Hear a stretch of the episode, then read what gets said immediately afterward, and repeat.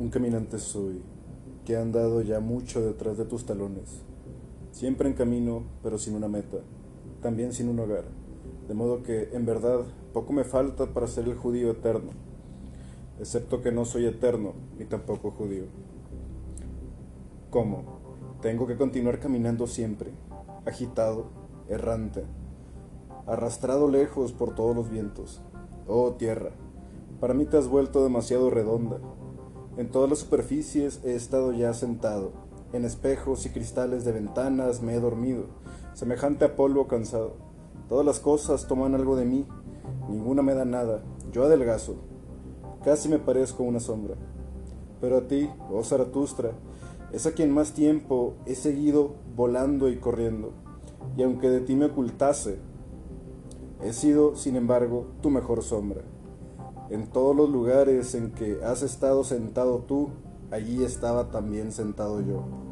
Contigo he andado errante por los mundos más lejanos, más fríos, semejante a un fantasma que corre voluntariamente sobre tejados invernales y sobre nieve.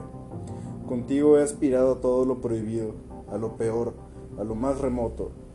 Y si hay en mí algo que sea virtud, eso es el no haber tenido miedo de ninguna prohibición. Contigo he quebrantado aquello que en otro tiempo mi corazón veneró. He derribado todos los mojones y todas las imágenes. He perseguido los deseos más peligrosos. En verdad, por encima de todos los crímenes he pasado corriendo alguna vez. Contigo perdí la fe en palabras y valores y en grandes nombres. Cuando el diablo cambia de piel, ¿no se despoja también de su nombre? El nombre es, en efecto, también piel. El diablo mismo es tal vez piel. Nada es verdadero, todo está permitido. Así me decía yo para animarme. En las aguas más frías me arrojé de cabeza y de corazón. ¿Cuántas veces me he encontrado, por esta causa, desnudo como un rojo cangrejo? ¿Dónde se me han ido todo el bien y toda la vergüenza y toda la fe en los buenos? ¿Dónde se ha ido aquella mentida inocencia en otro tiempo yo poseía? La inocencia de los buenos y de sus nobles mentiras. Con demasiada frecuencia, en verdad, he seguido de cerca la verdad. Pegado a sus pies, entonces ella me pisaba la cabeza. A veces yo creía mentir, y mira, solo entonces acertaba con la verdad. Demasiadas cosas se me han aclarado, y ahora nada me importa ya, nada vive ya que yo ame. ¿Cómo iba a continuar amándome a mí mismo? Vivir como me plazca o no vivir en absoluto, eso es lo que quiero yo, eso es lo que quiere también el más santo. Mas, ¿tengo yo ya placer alguno? ¿Tengo yo todavía una meta, un puerto hacia el que naveguen mis velas? ¿Un buen viento? Solo quien sabe hacia dónde navega sabe también qué viento es bueno y cuál es el favorable para su navegación. ¿Qué me ha quedado ya? Un corazón cansado y desvergonzado, una voluntad inestable, alas para revolotear, un espinazo roto.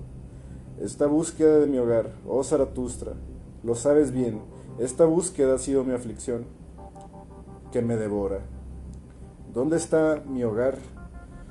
Por él pregunto y busco y he buscado, y no lo he encontrado. Oh eterno estar en todas partes, oh eterno estar en ningún sitio, oh eterno en vano.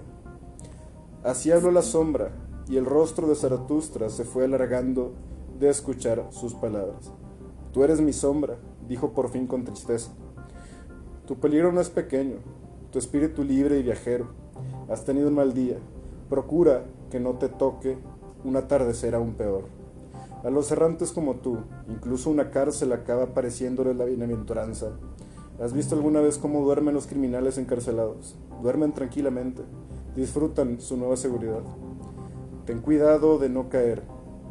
Al final, prisionero de una fe más estrecha todavía, de una ilusión dura, rigurosa. A ti, en efecto, ahora te tienta y te seduce todo lo que es riguroso y sólido. Has perdido la meta, ¿Cómo podrás liberarte de esa pérdida y consolarte de ella?